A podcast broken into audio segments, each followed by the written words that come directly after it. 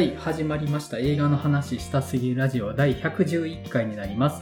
この番組は大阪の南森町にある日帰り店長によるイベント型カフェバー週刊マガジンにて映画トークバーイベント映画の話したすぎるバーを月1ベースで開催している店長メンバーによる映画トーク番組です。私、映画の話したすぎるバー店長の山口です。前田です。マリオンです。よろしくお願いします。よろしくお願いします。はい、前田さんが復帰されました。お久しぶりです。お久しぶりです。久しぶりです。はい。いや、もう本当に今日収録あるのか不安になってましたよ。いや、僕もめっちゃファンでした。前田さん忘れてるんじゃないかなっていうのが。はい。まあ、今後また3人でやっていけたらと思うんですけど、ただ、まあ、前田さんお仕事忙しいんで、ちょこちょこね、もしかしたら外れることもあるかもしれないですけど、基本的にはね、3人でやっていけたらなと思います。はい。でですね、前田さんも戻ってきたので、ここでお知らせしときたいと思うんですが、映画の話したすぎるバーの東京開催の会場が決定しました。およやったー。はい。えー、場所がですね、イベントバーエデン日暮里っていうお店になります。文京区千駄木にある、えーと、いわゆるイベントバーっていう大阪の週刊周りと近しい営業形態の店で、一日店長がお店に入ってイベントバーをやるっていう、イベントバーエデンっていう、まあ、このジャンルのお店では知られてるお店のフランチャイズでやってる日暮里のお店になります。で、こちらで5月27日の土曜日、で、時間が18時から23時でオープンいたしますので、はい、ぜひぜひ遊びに来ていただけたらなと思います。はい。ちょっと、お客さん来なかったらどうしようっていう不安を抱えてるので、あの、そうですね。はい。自分が行かなくても誰かが行くであろうって思ってると誰も来ない可能性あるんで皆さん来てくださいっていう。学校の先生みたいなこと言いました。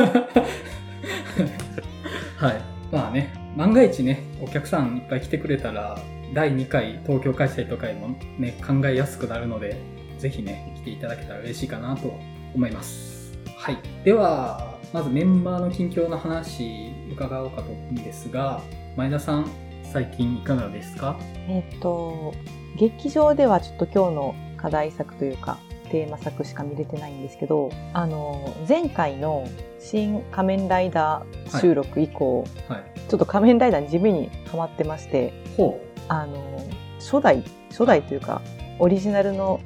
一番最初のドラマ版はい。の1話だけ見たんですよ。はい。じゃあなんか、なんやろ、めっちゃ面白かって、しかもやっぱりその、まあ、いろんな人言ってますけど、その新仮面ライダー、いやもうなんか本当に、もうオマージュがすごかったんだなっていう。う。うん1話目で、ルリコの友達の子とか出てくるんですけど、その子がこう、ヒロミっていう名前だったりするんですよ。うん。うん。それがその八王子の名前だったりとか、うん。うん。なんかすごい細かく拾ってんな、みたいなのも面白かったですし、普通にそのしあの仮面ライダー自体がやっぱりすごい面白い作品だなと思いつつ、あとなんか今なんか新仮面ライダー劇場版をドラマ版に分けて放送してたりしますよね、なんか。え、そうなの？え、そうなんですよ。知本編を。そう。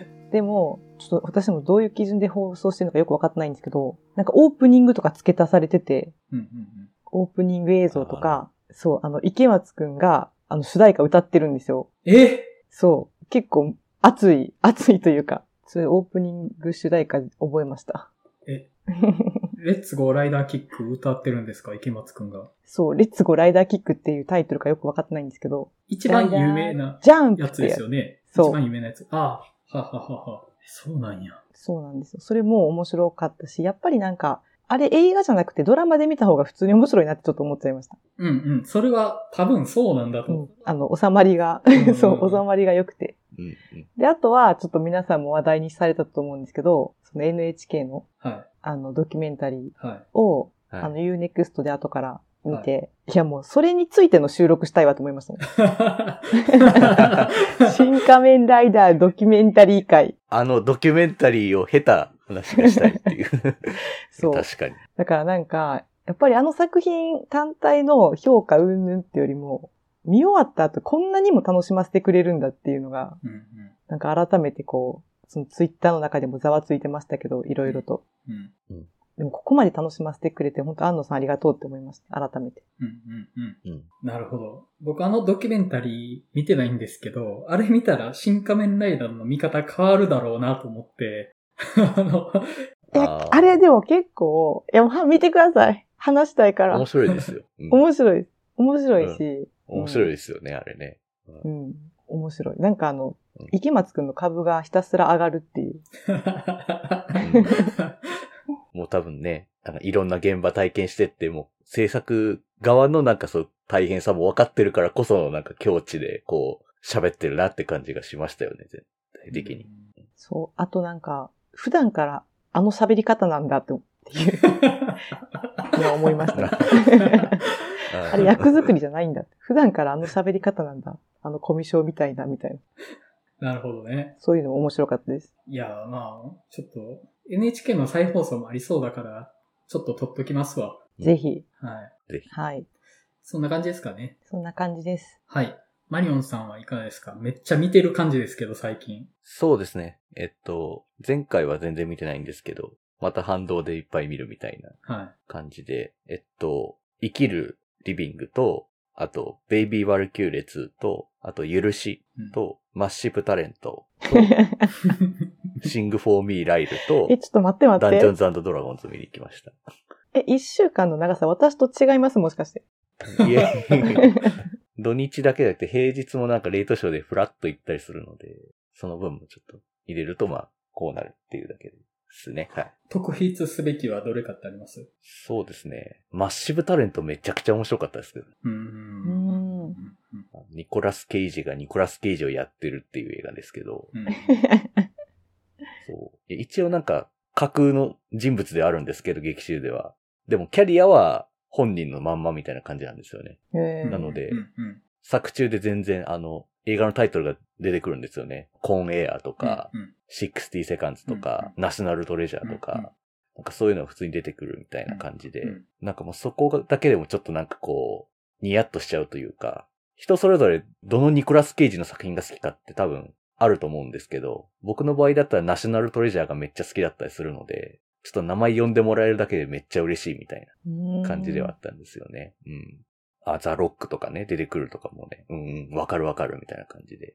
で、なんかそういうキャリアをちょっとこう、キャリアのネタを入れつつ、なんか主軸となるのは、なんかその、これからちょっと俳優としてやっていけないかもしれないみたいなニコラス・ケイジと、めちゃくちゃニコラス・ケイジのことが大ファンな謎の大富豪、ペドロ・パスカル演じる謎の大富豪の 関係性がめっちゃなんか、もう、お前らの関係性が好きだみたいな感じですね。もうこれブロマンスですねって感じの。素晴らしい関係性で、もう、この二人の関係性だけをずっと見ていたいなっていう、こう、わちゃわちゃしてるのがずっと見ていたいみたいな。もう、それ感じの映画で、あとめっちゃパディントン2が見たくなるみたいな映画でしたね。そっちに行く。うんおお、そうなんですよ。なんか想像つくような想像つかないようなっていう、あの、そうなんですよね。うんなんか、なんて言うんでしょうね。パディントン2って、ちょっとなんて言うんですかね。めっちゃ面白いですけど、ちょっと忘れられがちな作品みたいなとこあるじゃないですか。うんうん好きな映画何って言った時に、パディントンって聞くと、パディントン？みたいな風にちょっと思われちゃうみたいなニュアンスのうん意味での。でもめちゃくちゃ面白いじゃないですか。うんパディントン最高だ映画なのでうん。なんかそういうのをなんかちょっとニコラス・ケイジ自身とちょっと重ねてるような感じもちょっとするし。いや、めちゃくちゃすごい人なのに舐められてるよね、みたいな。ところとかもなんかそういうのもあるのかな、みたいなのにちょっと思ったりとかうんしましたし、いやもう本当にニコラス・ケイジが愛おしくてたまらなくなる映画なので、もうたまんないっすね。本当にちょっと、なんかこの映画を起点にみんなでニコラス・ケイジの話をしようよみたいな気持ちになるような映画で素晴らしかったですね。へえ。まあ、ここ最近マリオンさんがたくさん見てる中でそれを取り上げると思ってなくってちょっと驚いてるんですけど。私も思いました。あれ？そうなんですか？そこなんや。いや、なんか、マリオンさんがそんなにニコラス・ケイジに思い入れあるっていうのが、ちょっと意外だったっていう。いや、まあなんかその、めっちゃ思い入れあるというか、その、僕そんなめっちゃコアなファンというわけではないですけど、けどやっぱりなんか、めっちゃ映画にこうハマりたての頃の、小学校の頃って、ニコラス・ケイジの映画めっちゃあったな、みたいな感じだったんですよね個人確かに的には。確かにそうかも。それはそナショナルトレジャーもだし、うんうんうんまああと、60セカンズっていう、車泥棒の話なんですけど、う。はいはいはい。あれとかもめっちゃなんかテレビとかで見ててめっちゃ好きだったので、結構なんか、小学校の頃見てた映画のなんかでも結構ニコラス・ケイジってよく出てくる人って感じがするんですよね、個人的に。うんうんだからなんかそういう意味でも結構好きな人ではあるんですけど、うんうんなんかそういうのに久しぶりにこうなんか懐かしく思えるみたいな映画で、めちゃくちゃ楽しかったですね。うん。あんまりよくわかってないけど、マリオンさんがそこまで押すってことはいい映画なんだろうなっていうのは思います。マリオンさんの評価は信頼できるっていうのがあるので、はい、ちょっと僕的には意外な伏兵だなと思ってるんですけど、そうなんだ、いいんだな。そうですね。ちょっと今んとこベスト入れたいなぐらい。おー、すごい。へーすごい。なんか、もう、もう二人とも愛し合ってるじゃん、この二人の関係性が、みたいなのがめちゃくちゃ良くて、うんもう、最高なんで、ちょっとぜひ見ていただきたいなって思いますね。はい。はい。そんな感じですかね。そうですね。あともう、ちょっとダンジョンズドラゴンズもめちゃくちゃ面白かったんですけど、はい。これはちょっと山口さんにお任せしようかあ、じゃあ僕もらいますね、それ。な。僕もらいますね。はい。はい。じゃあ僕はですね、まあ、今日のお題のエスターファーストキルと、その後から前作のエスターを見ました。え、はい。マジっすか？なんですよ。まあそれはこの後話するとして、えっ、と、ダンジョンズドラゴンズ、アウトローたちの誇りをついさっき見てきたんですけど、むちゃくちゃいいです、本当に。えー、むちゃくちゃいい。最高ですよね。本うんうん。当に。今作られるエンタメとして、むちゃくちゃ優等生だなと思いました。んなんというか穴がないっすね。面白く見るための穴がなくって。で、ノリ的には、アウトローたちがちょっと頑張っちゃうぞ、みたいなので、ガーディアンズ・オブ・ギャラクシーみたいなノリなんですよ。うんうん。前田さんって見てます？ガーディアンズ・オブ・ギャラクシー。MCU 途中から入ってきた感じあったじゃないですか。